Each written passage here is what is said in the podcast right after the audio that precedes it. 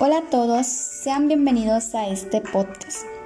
Mi nombre es Osiris Chimal Balán y a continuación yo les hablaré sobre el financiamiento y los sistemas educativos. Además, la asignación y distribución de recursos públicos. Sin más preámbulo, comencemos. El objetivo de este podcast se centra en analizar algunos de los principales problemas relacionados con el financiamiento de la educación en México. Asimismo, se señalan diversos problemas relacionados con la ineficiencia y la falta de claridad en el manejo de los recursos que es necesario corregir bajo la expectativa de asegurar el derecho que tienen todos los ciudadanos a recibir una educación de calidad. En México, durante las últimas décadas, el gasto público en educación ha crecido de forma consistente, aunque este esfuerzo financiero permitió que se dieran importantes avances en materia educativa. Todavía existen múltiples necesidades en el sistema. Por ejemplo, aunque se logró ampliar la cobertura en los niveles de educación básica, contrarrestando el incremento de la demanda provocando por la dinámica demográfica, los recursos no han sido suficientes para hacer algo similar en los niveles post básicos, donde la cobertura todavía es muy baja y los costos por estudiantes mucho más elevados. Asimismo, tampoco han sido suficientes para cubrir las múltiples carencias que aún subsisten en los niveles y las modalidades del sistema educativo, lo cual provoca que existan grandes desigualdades con respecto a los recursos humanos, físicos y pedagógicos con los que cuentan las distintas instituciones y centros escolares que forman el sistema educativo mexicano. Esta situación provoca amplias desigualdades educativas que se manifiestan entre regiones, entidades federativas y localidades, afectando consistentemente a los sectores de población de menores recursos. Este hecho vulnera abiertamente la responsabilidad constitucional que tiene el Estado de asegurar el derecho de todos los mexicanos a recibir una educación de calidad, así como las posibilidades que tiene el país de avanzar hacia mayores niveles de desarrollo social y económico.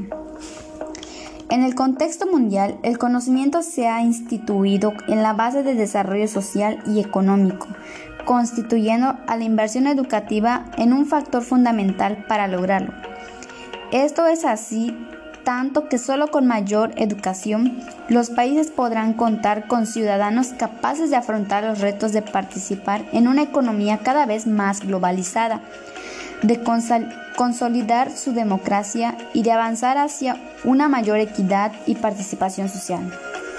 Por ello, los recursos destinados a la educación ahora constituyen una inversión estratégica para el desarrollo, pues aun cuando se reconoce que la educación no es el único factor del cual depende el desarrollo, es un elemento impredecible para lograrlo.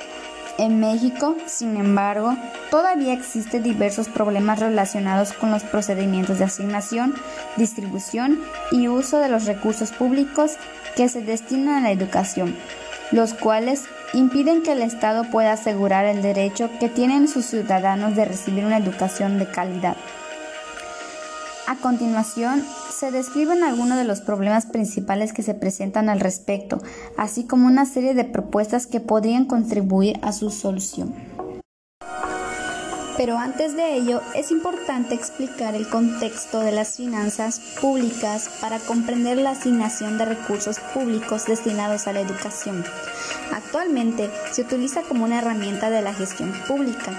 El modelo de presupuesto basado en los resultados que muestra la evaluación de los indicadores alcanzados y cuenta con la participación de diferentes organismos como la Cámara de Diputados, Consejo Nacional de Evaluación y Consejo Nacional del Fomento Educativo. Además, el PBR toma en cuenta objetivos y metas para conocer los logros alcanzados y establecer un sistema de evaluación del desempeño. Dentro de estos mecanismos, probablemente el más relevante sea la evaluación del desempeño de las políticas públicas y los programas presupuestarios. La información obtenida en forma cruzada hace posible que se genere la, la, información que permita a los gobiernos tomar decisiones acercadas y eficientes respecto a las prioridades y distribución del gasto. Al igual, el presupuesto basado en resultados, sus principales objetivos son reducir la, la inercia presupuestaria, logrando una eficiente vinculación entre las asignaciones, los productos y servicios públicos ofrecidos en la ciudadanía. El otro es articular la planificación estratégica con los procesos de programación, presupuestación y optimización de los recursos a través de programas y políticas más eficientes y eficaces que sean mediables a partir de indicadores estratégicos. El tercero, generar incentivos. En el progreso presupuestario, para lograr una gestión eficaz y alcanzar los resultados esperados por los ciudadanos, montar las bases en el desarrollo y evaluaciones efectivas. Esto hace que generen información adecuada para la toma de decisiones y con ello retroalimentar las fases del proceso presupuestario a través de los indicadores de desempeño estratégicos y de gestión.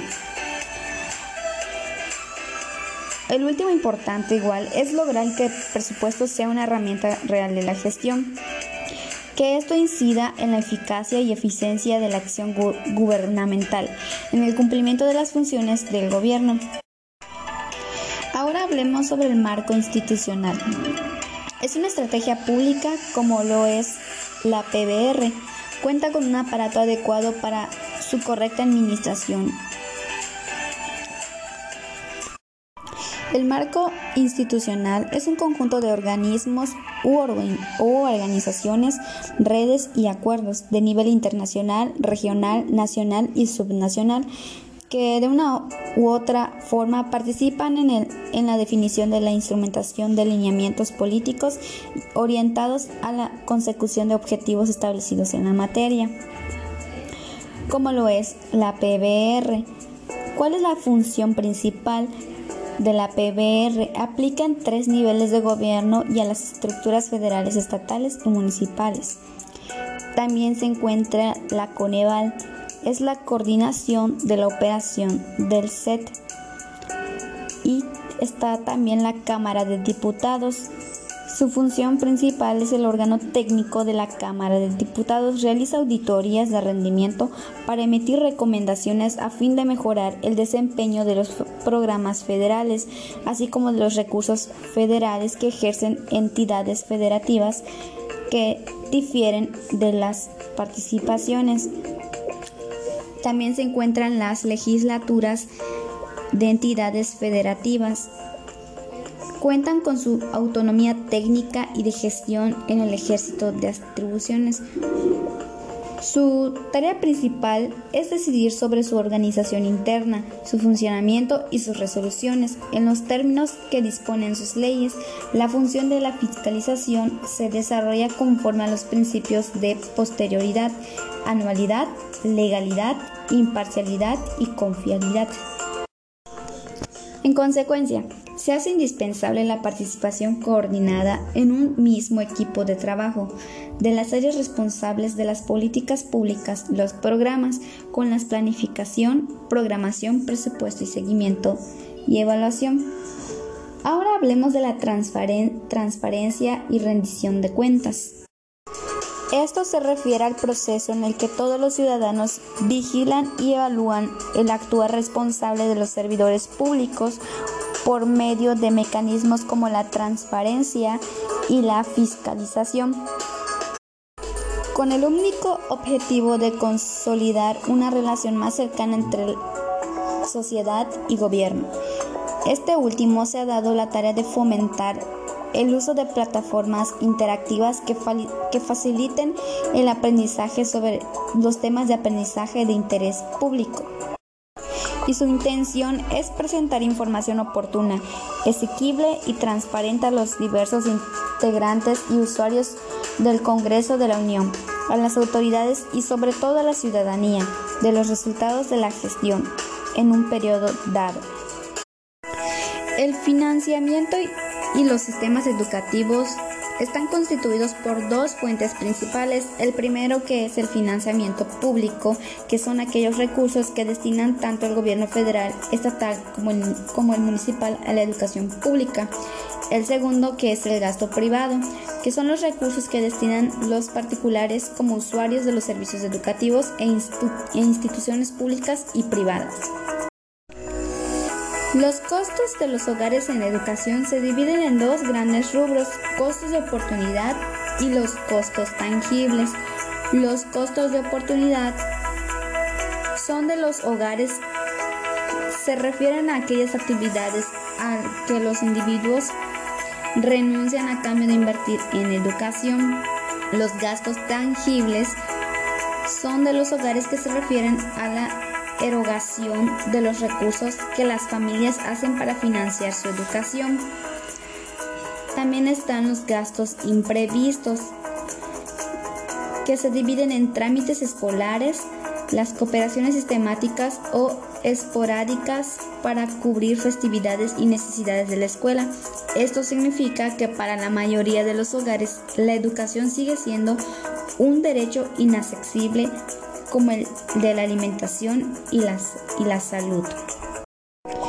Ahora hablemos sobre la asignación y distribución de recursos públicos.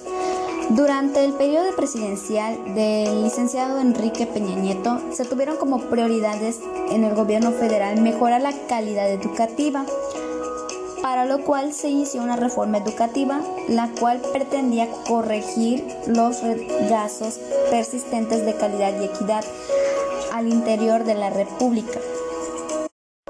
Los, programas sociales durante el, sexenio de Enrique Peña Nieto fueron esos programas que estuvieron orientados para abatir la pobreza. Asimismo, la Secretaría de Educación Pública puso a disposición de todos y cada uno de los estudiantes mexicanos una serie de becas destinadas a apoyarlas de forma económica y que son otorgadas dependiendo del nivel educativo y otras condiciones particulares. Por ejemplo, los de la educación básica. Ellos obtienen unas becas llamadas Proma Joven, dirigidas a las madres jóvenes y jóvenes embarazadas. También está la educación media superior.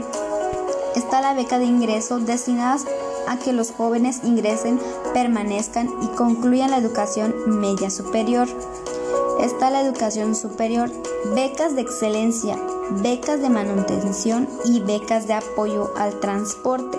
También están los posgrados, becas de manutención.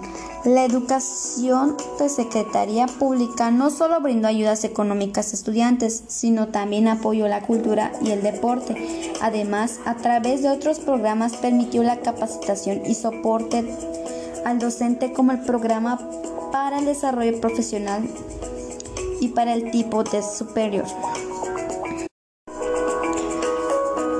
Yo podría considerar que algunas propuestas para la solución de los problemas descritos podrían ser como establecer nuevas normas y reglas que de forma específica permitan establecer un sistema de información confiable sobre los recursos que se destinan al sector educativo transparentar los procesos de asignación, distribución y uso de los recursos en todos los niveles de la estructura del sistema educativo. También establecer mecanismos que amparen la justiciabilidad del derecho a recibir una educación de calidad a todos los ciudadanos, así como fincar responsabilidades ante su incumplimiento. Establecer nuevos modelos de financiamiento que brinden certeza financiera a mediano y a largo plazo a, todas las instituciones, dependencias y centros escolares. Aplicar medidas para brindar un uso más eficiente de los recursos educativos entre las que se encuentran como disminuir las tasas, reorganizar los procesos de, de, evaluación educativa en todo el sistema, establecer nuevos modelos de planeación que permita reorientar los recursos a los cambios que experimenta la demanda educativa. Los profundos regazos y desigualdades que existen en el sistema educativo mexicano requieren que el Estado asuma un renovado compromiso con el financiamiento de la educación para asegurar el derecho que tienen todos los ciudadanos a recibir una educación de calidad, independientemente de sus contextos de procedencia, así como para preparar a la población a fin de participar bajo menores condiciones en la altamente competitiva sociedad del conocimiento. Por mi parte es todo, espero que les haya sido de su agrado y un saludo.